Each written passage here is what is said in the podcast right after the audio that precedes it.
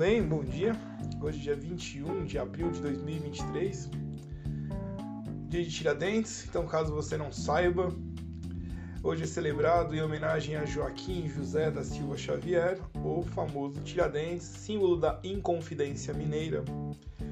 Era um movimento que tentava encerrar a dominação de Portugal sobre o Brasil e pretendia instalar uma república. Bom, essa república foi instalada e vivemos o caos a partir de então. Mas isso seria outra história.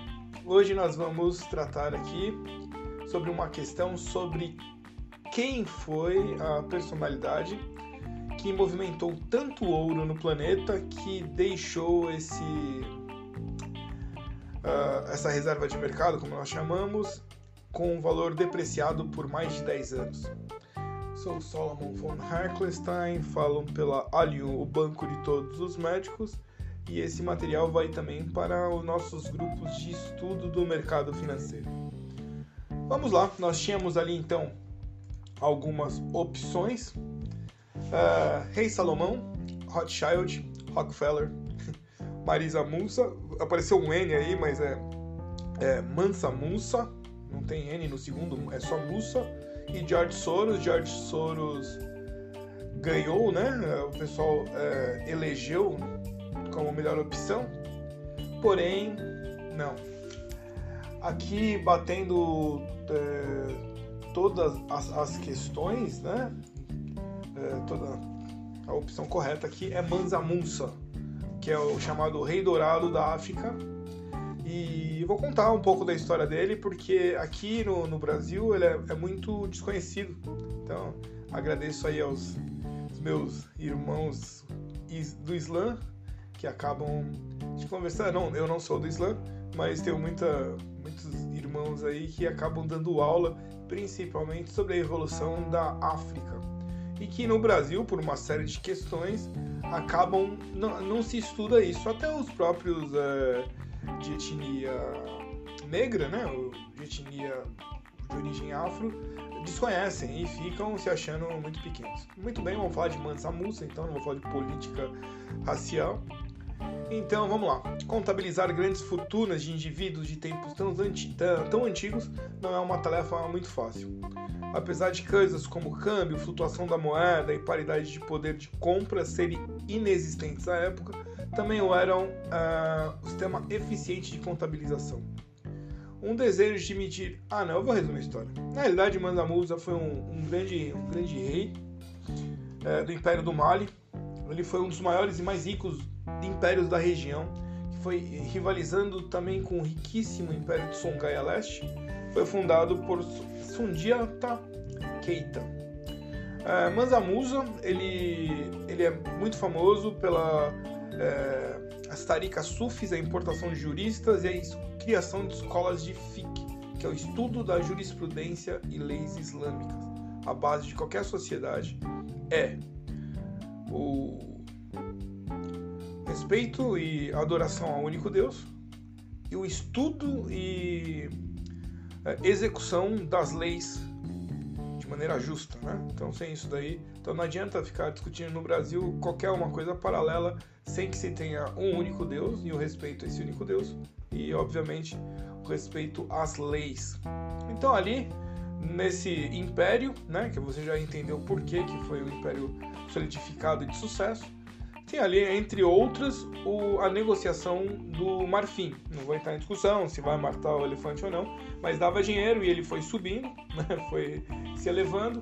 Uh, então eles estavam ali nas bordas áridas do Saara, suas tribos tuaregs, que também pagavam tributo da, de Mali até Gâmbia e o Baixo Senegal, a oeste, e no leste foi até Gal, que era outro centro importante, que era próximo ao, ao rio Níger. Então, para governar tudo isso daí, composta por uma boa parte de uma savana salpicada de tribos e feudos, ele apontou diferentes governadores responsáveis uh, por diferentes províncias, devendo estes governadores, ou farbas, como eram chamados, se reportarem diretamente a ele num, uh, num sistema semelhante às satrápias do Império Persa Aquemênida. Seu exército também era de dar inveja em outros estados medievais da época. No seu auge é dito que seu exército contava com cerca de 100 mil homens de infantaria e 10 mil de cavalaria. Números é, que eram impressionantes numa época em que as guerras, ao menos na Europa, é, que a gente está acostumado a estudar, eram de números bem menores. Na realidade, nessa época, não havia nem o exército de fato, né, como nós conhecemos. Ali eram cidadãos né, do feudo que iam lutar pelo rei, não era um exército pago. Vai começar isso aí, é Roma, né? Mais tarde. Então, o fato mais famoso da sua vida é a suntuosa viagem de Hajj, que é a peregrinação à Meca, que todo muçulmano deve fazer. Ela é feita através do norte da África, que a fizeram conhecido dentro e além do mundo muçulmano.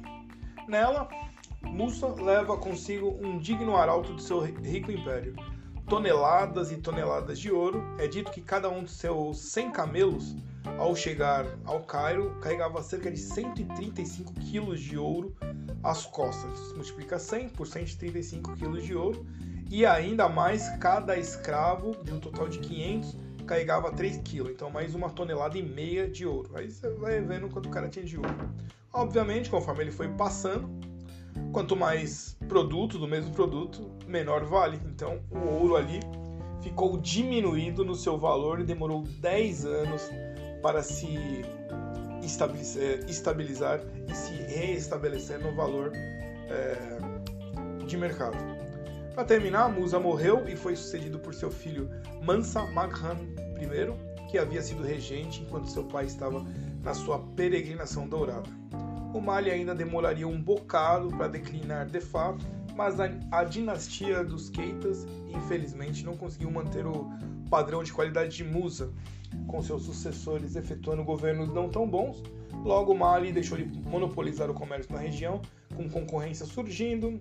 A situação era agravada por constantes ataques dos eh, nômades tuaregs, que agora começavam a fazer um estrago significativo e se aproveitavam das disputas internas dos malineses para atacar.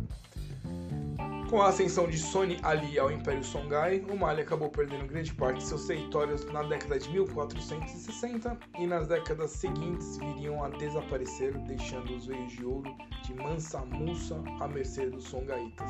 Fica aqui então essa história daquele homem que, diferente de George Soros, diferente de Rockefeller e Rothschild, era mais escurinho e dominou muito mais ouro numa época talvez mais difícil de dominar. Agradeço sua audiência e nos vemos na próxima questão. Essa era uma questão bônus, né? Olha que legal.